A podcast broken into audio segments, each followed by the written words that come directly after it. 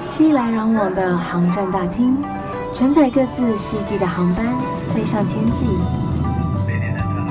我是菜菜，横越交错的经纬度，遇见更宽广的世界。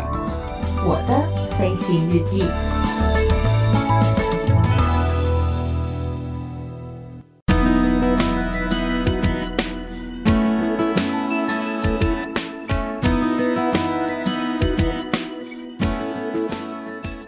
Welcome aboard，欢迎收听我的飞行日记，我是空姐菜菜。平常啊，大家出去玩啊，究竟喜欢一个人出国，还是比较喜欢说少数人几个姐妹淘兄弟们一起出去呢？又或者你可能会喜欢一大票人一起出国，因为那个氛围真的不大一样啊。那这阵子啊，其实听很多身边的朋友他们在回忆起说他们之前出国一些游玩的故事啦，或是呃趣味的分享啊等等的。那之所以说是回忆，是因为唉，因为疫情的关系，大家被闷太久了，都没有办法出国玩。包括我自己也是一样，就觉得哦，好怀念国外的空气啊，国外的食物啊，然后国外血拼的那个过程啊，诶，这个时候就是乱花钱、乱砸钱的时候了。但是你也很明显的可以发现到说，很多人出去玩跟少数人出去玩，还有自己出去玩的差别，感受度也会有所不同。不过，嗯，我觉得啦，如果说你自己一个人出去玩的话，很自由没有错，可是，在拍照上面可能也比较没有这么方便，你势必得带一个脚架，因为并不是每一个地方你都找得到人帮你拍照。如果说啊，你胆子又不是那种很大的人的话呢，人生地不熟的也会怕啊，或是说可能到了欧洲等等之类比较乡下的地方的时候，交通没有这么方便，难不成路边拦车吗？你真的敢吗？可是啊，像我那时候在美国自己打工旅游，然后到美西去玩的时候呢，就有上那种代办的社团去问说有没有人要一起玩，还真的很刚好。被我找到一个女生，她很巧的跟我同年龄、同学校、同时间要回台湾，所以我们就一起规划了在美西的旅程。不过啊，要找到一个合适的旅伴，真的不是一件非常容易的事情哦。如果说你还找到不好的旅伴，诶，整趟旅程就会拍了了了。跟不同的旅伴会擦出不同的火花，但是到底要怎么样找到适合不错的旅伴呢？今天才邀请到一位神秘嘉宾来节目当中跟我们一起分享，说到底要怎么样找旅伴。那当然，我们也会在节目当中跟大家分享过去我们一些跟朋友出去玩的经验，来听听我们的故事，说不定你也会心有戚戚焉，想说，对，我过去曾经跟谁谁谁，然后出去玩也是这样子，好不好？欢迎大家到 Facebook 或是 Instagram 上面跟我们留言分享，说过去你是不是也有类似的经验呢？欢迎搜寻我是菜菜，欢迎登机。我是菜菜，欢迎登机。今天要邀请到蔡的一位好朋友呢，来分享我们过去，不管是我们自己也好，或是跟朋友们出去的一些经验谈，相信大家听了之后，也多少会勾起你们一些过去曾经有过的回忆哦。欢迎到老兵。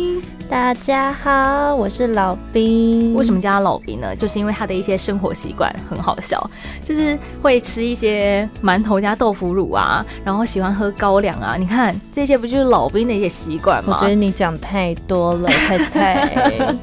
总是要让大家了解一下嘛。那他是我一个非常好的朋友，然后是进到航空业之后才认识的。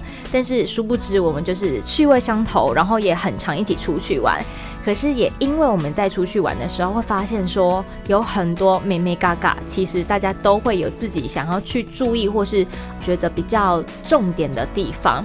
那如果说像我，其实也很好奇，你自己啊，跟其他朋友们出去玩的时候，你在挑选旅伴的时候，你会比较注意哪个部分？哦，我的部分嘛，就是出去旅行的时候，我们通常。挑选旅伴是旅行的第一个部分嘛，是就是我们要先确定要跟谁一起出去，我们再决定要去哪边这样。那如果说要跟旅行的人一起出去的时候，通常我第一个部分我都会注意说，呃，这个人是不是他就是那种不出力，但是又很爱出张嘴在那边抱怨的人？有些人就很喜欢这样子，我真的不懂。那、就是、你在那边啰嗦什么意思的？没错，像说我今天问你说，哎、欸，你猜你今天想要吃什么东西呀、啊？嗯，那你就是说，哦，我要吃牛肉面。那我就说，可是我觉得太油了。然后今天又说，嗯、呃，那那还是说，如果不要太油的话，我们就吃凉面。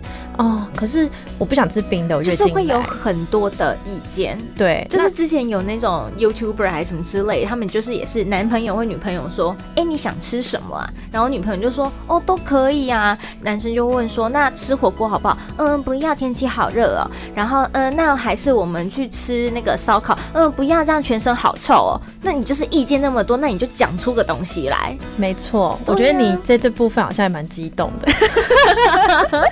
不是。是真的，总是会有这样子的朋友，也不是说他人不好，可是你就会觉得，你既然这么有想法，那你就讲出个意见，你不要说哦都可以，然后后面又意见一大堆，就在那边一直放马后炮。对，都可以就是罩门，就是其实都可以的人，其实就是都不可以。所以就是我们第一点的话，就是像说我们通常会做一些功课嘛，旅游前的时候会做一些查询一些呃景点啊、行程啊，还有要吃什么美食啊、住哪些地方等等。那这时候就会跟另外一个旅伴讨论嘛，嗯，那旅伴可能就会说，呃，他会给你意见的人，我觉得这还好，因为你就知道他的。嗯他的原则，他的底线在哪边？对。但如果都不给你任何，都说我都可以哦，都 OK 哦。最可怕就是到当天的时候，他就说怎么住这个地方？对啊，就这样啊，这景点就这样啊。对。能说哦，对，就这样哦。因为我觉得说都可以的人呢、啊，就是大概分两种。一种就是真的都可以，他非常的随性，他只是想要出去走走散散心，对，所以这种人就是很好处理。可是另外一种都可以，就是像刚才讲的，他意见其实非常多，但是他又不想要在一开始讲，让大家觉得他很难搞。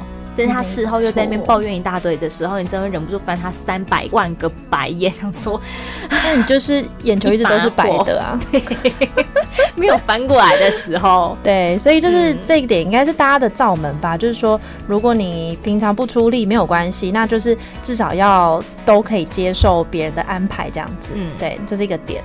那第二点的话，就是要对危机处理能力配合度很高的人吧，因为有时候你会到旅游现场的时候，会出现一些你没有办法预期的小意外。他说你到那个地方发现哇，餐厅大排长龙，你可能要排一个小时才能进去吃，或是你到民宿的时候发现那个民宿根本跟照片长完全不一样。对，然后或是你要去一个景点，结果票可能以为订到了，结果没有订到。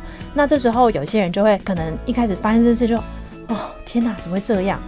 他会很慌，对，会慌，会慌。嗯、有些人会这个样子，然后就是他会变成说，他会把他情绪表现在脸部上。可是其实出去玩的时候，是两个人都要一起面对旅行很多很多的过程嘛。嗯、那他这时候他可能就是很随性的态度，就说好，没有关系呀、啊。如果这个排比较久，那我们看要不要换。我觉得应该是我们要想办法去解决问题。对，而不是单纯只是在那边穷紧张，想说啊，那可以怎么办？重点是你现在就是要想说要怎么办？对，就是危机处理能力。我觉得这个点的话，也是慢慢成长，然后慢慢在每个旅行当中，你自己也是会慢慢累积经验啦。对啊，嗯、然后第三个部分的话，应该就是金钱方面的价值观，因为出去玩，当然除了人到，再就是钱一定要到啊。对，你不管去出国或什么的，我们通常一定就是会花钱的、啊，一定要有钱包在嘛。那你在这之前的规划，你就会想到说，像说我们去住宿好了，嗯、住宿就会有些人认为说，我住五百块可以，嗯，那我可能去住庙里面那种打 打地铺的，我也 OK，或是或是其实我之前住过那一种 couch serving，哦，也可以，有些人可以接受，是基本上是 free，因为它就是呃一个沙发，反正放着也是放着，或是那种对充气床之类的，对对对，就是。因为他们开放这个空间，那你就是免费去住，然后大家彼此交流，他们也觉得就是交朋友。可是我后来发现，我真的有些朋友没有办法接受，他就觉得太赤裸了。你为什么要去住别人家啊？那个人也不是你朋友啊。对，有些人会在意，但就是主要还有一个点是看你。自己是女生男生啦，像说如果你是女生的话，嗯、你也会在意说当天的房东或是说其他房客是不是都是男生或是女生，因为大家会在你旁边进进出出嘛，这样子，对啊，所以就这个部分也要考虑清楚。像我有个朋友，他也是他是非饭店不住的人，他说你跟他出去玩，你就没有办法在这一块预算把它压低嘛。对对，因为你出去玩，可能像说假设我去个日本或去韩国，可能抓个三四万的预算之类的，你还要扣掉你吃饭、shopping、去景点、门票等等的钱。嗯、那像我们会觉得说，呃，因为我们不是以待在那个饭店享受它设施为主。我是一出门我就要出去玩了，所以我就不会觉得说民宿一定要做的多漂亮，或是呃，因为其实你今天不是去玩饭店，嗯、你是去这个地方玩。那像对我来说啦，我也会觉得说，今天的住宿就是住一个还不错，可以接受，重点是干净，就这样。对，那价格不要太高，交，交通便利也很重要。对，对对对。但是有些人就会想要住那种高级饭店，或是连锁知名旅馆，我就觉得啊，费用要花到一个晚上三四千块嘛，好像有一点多。那蔡，你就是如果假设你跟朋友讨论的时候，然后你们两个之间就会有一点，就是在住宿这方面，如果不同的时候，你怎么办？我可能会取中间值，哎，就是就说我三千，你一千，我们取两千，这样吗？不是，应该是说我会想要知道他注意的，他想要的东西是什么？是他觉得说要高级呢，还是他觉得地点比较重要？不管价格，嗯，我也想要知道他的 point 在哪里，然后再决定说是不是有一个可能比较符合我的条件，但同时又可以达到他想要的。对，我会取这个部分来做决定，嗯，就你不会很坚持啊，你会想办法，就是跟他做一个妥协这样子。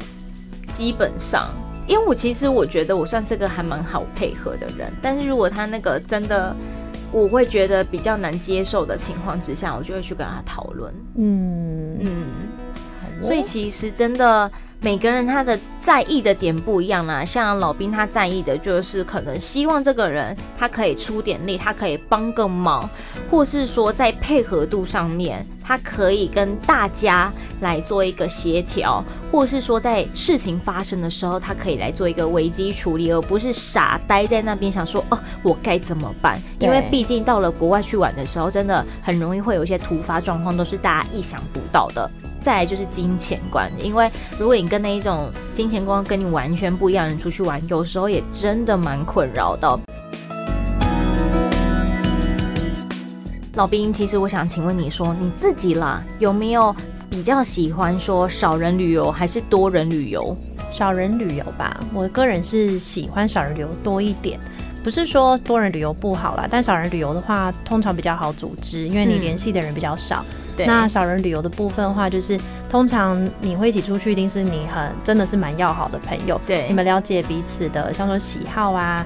或是彼此的地雷在哪里呀、然后喜欢吃什么东西，喜欢看什么样的景点，然后住宿或是金钱价值观可能都是很类似的，嗯、你们才会常常一起去做闺蜜旅游，而且沟通起来也都很方便。是真的，你都会比较知道对方的点在哪里，然后他的喜好是什么。对啊，然后而且像说闺蜜旅游一起出去玩的话，除了就是早上一起逛景点之外，晚上通常大家都会住在同一间房间里面，不叫不会分房嘛。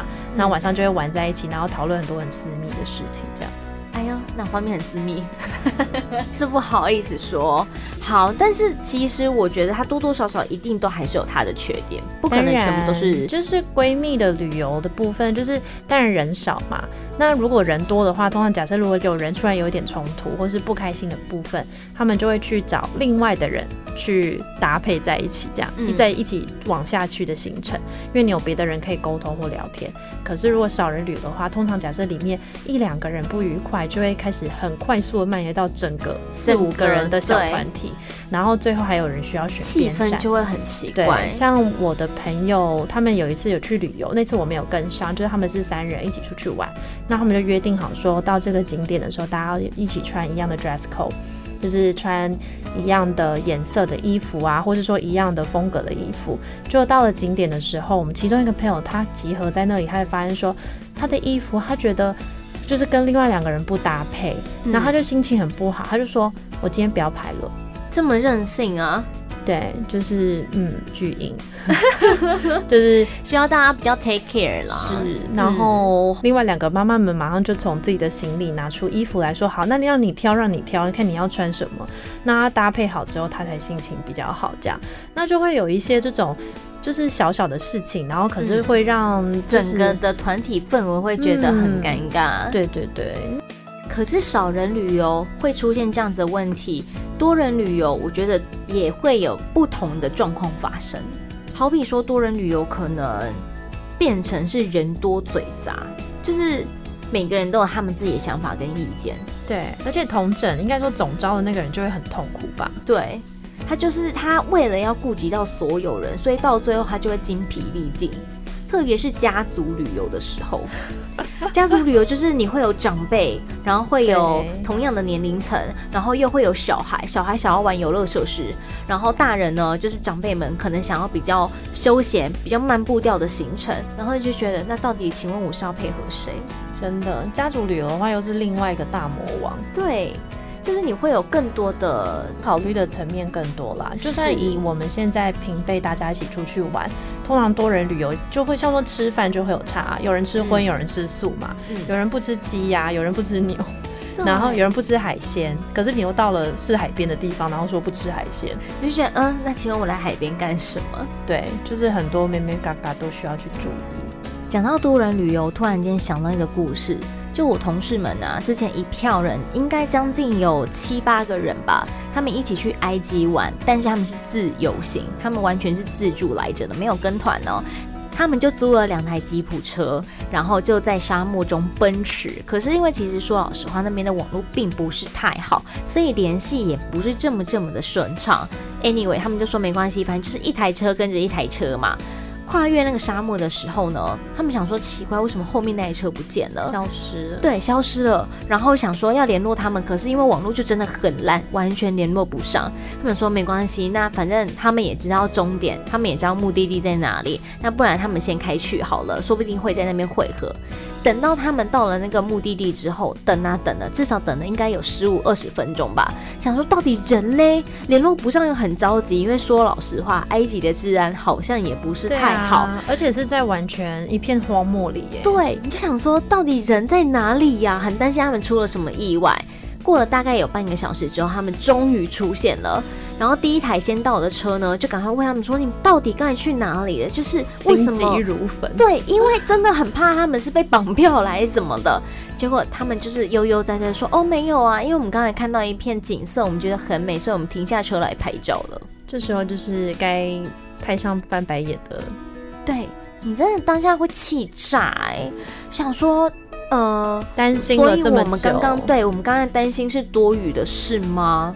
那真的早知道把你们丢在那里耶，就是会很生气，你知道吗？会很生气，就是那一段时间，然后明明是很，就是毕竟是在治安很不好的地方，然后你又失联嘛，对，完全没有办法。所以当那一件事情之后，只要在旅途当中再发生一些事情的时候，他们那个不爽的程度就会逐渐的上升。嗯，因为就是忍受度变低了。对，然后他们之后要再出去玩的时候，基本上就不会把他们列入在考虑之内。你说那一车后面那台吉普车，哦、直接把他们排除在外，就是不再跟他们出去，啊、因为就会觉得说你们很不合群，然后你们也不晓得说。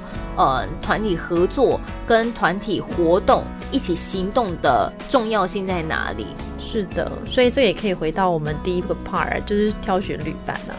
像这种旅伴，就是他可能是配合度比较低的旅伴，他会比较我行我素，嗯、他想突然强自己想干嘛就干嘛，所以他就不适合跟大家一票人出去。没错，可是多人旅游的好处就是非常的热闹，对，就是很好玩，对，大家可以疯狂的烤肉。然后玩一些团康游戏，好比我最近一直想要玩狼人杀，我都玩不到。狼人杀，揪我揪我。对呀、啊，因为狼人杀你起码也要八到九个人嘛。对，你如果四五个人，请问一个人一下就抓到了。对，就请问哦，你就是狼啦？对呀、啊，就是你玩不起来。所以，嗯，我自己就会觉得说，不管是少人或是多人，他们真的都有。不同的优缺点，那就是在不同的情况的时候做不同的调整。也希望大家在每一次的出游都可以开开心心的，然后不要造成不管是自己也好，或是另外一半，或是你团体间的尴尬。毕竟真的，一群人就是配合。然后尽可能的去做调整跟妥协。可是啊，跟同性还有异性出去，好像也会有一点点的不一样，对不对？差很多。好，提到了多人旅游，偶尔会有一些异性朋友们的加入，可是好像跟同性朋友还有异性朋友出去的感受度以及精彩度、趣味性，好像多少都会有一点点不一样，对不对？对啊，但是男生女生一起出去玩，就是。会比较丰富啦，嗯、很好玩。但就是我觉得，应该说男生女生通常出国想要得到的旅游的乐趣目的性比较不一样。对，因为女生就会想要去那种网美景点、咖啡店等等等的。对，而且一个咖啡厅可能可以拍两个小时，然后男生就在旁边想说，不就是来喝咖啡吗？对，对于男生来讲，就是啊，这不就是一间咖啡店吗？到底为什么要在这边耗那么久的时间？花太多的时间浪费在一间咖啡店上面，我倒不如去玩玩水上设施啊，或是体验这边的文化啦，看看这边的博物馆什么之类的，都比一直在这间咖啡店拍照来的好。对，可是女生就会想要聚在那个咖啡厅里面，然后有时候还会男生会变成是自拍杆或是脚架的功能。对，就是一直在帮女生拍照。然后可能对于男生来说，他们就觉得我这一趟的旅程是来拍照的吗？没有，你是在帮别人拍照，请认清自己的角色。对 OK，好，对对对。那这时候有一个很重要的部分是你行前记得要看行程哦。如果都是总招是女生的话，男生就会陷入这种窘境。所以其实我觉得男生不要也是这么的随性，偶尔也是要加入一下自己的意见。对，好比说可能到了海岛国家，是不是就要花一个下午的时间来到海边晒晒太阳，玩玩水上设施，玩玩香蕉船。对，通常像说一到海边，女生就会说好，比基尼穿上，我们现在马上拍照。对，又来拍照，继续拍照，到哪里都在拍。可是我也会觉得说，这样子你没有办法真的深入到这个国家，深入到这个地方，了解到这边的特色，这边的文化。难不成你回到了台湾，跟大家分享这些照片的时候，都在讲说哦，我到了哪一个咖啡店，很美很棒，咖啡很好喝，就这样吗？嗯，他们甚至可能咖啡都没有喝到，他们就是咖啡上来之后就先 拍照拍照的，对对对对对，那些是道具。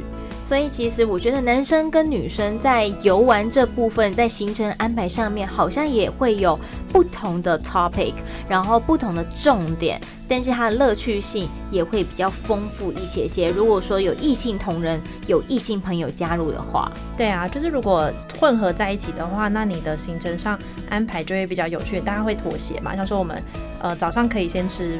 早午餐，那就先满足了这些完美的需求，对需求，然后到下午的时候就可以走男生比较想要走的一些路线，他们可能要看一些博物馆啊、真正的景点啊，或是玩一些就是极限运动啊、设施啊这些东西这样子。对，不然女生的行程可能就是拍照跟 shopping，对，That's all。对，然后 shopping 的话，男生就是。应该是比咖啡店更痛恨、更更痛恨的一个一个行程。对，他们就是先当完自拍杆，然后再当直立的置物架。哎，对，置物架。对，然后会移动这样子。嗯，为什么我听完之后跟你讨论完之后，我就觉得哈，男生好像有点可怜哎。不会啦，男生有他的乐趣在，跟毕竟跟一群美女一起出去玩也是很开心的。但是跟你出去玩才有这样子的福利吧？不要这样子，我们不要互捧好不好？所以啊，大家真的出去玩的时候有很多的呃体验，然后很多的注意事项，然后再加上有很多自己会想要完成的事情。